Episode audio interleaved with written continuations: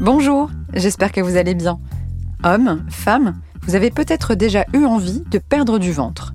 Les solutions miracles inondent les réseaux, mais avec Guillaume Canesson, coach sportif, on vous donne des pistes pour vraiment perdre du ventre.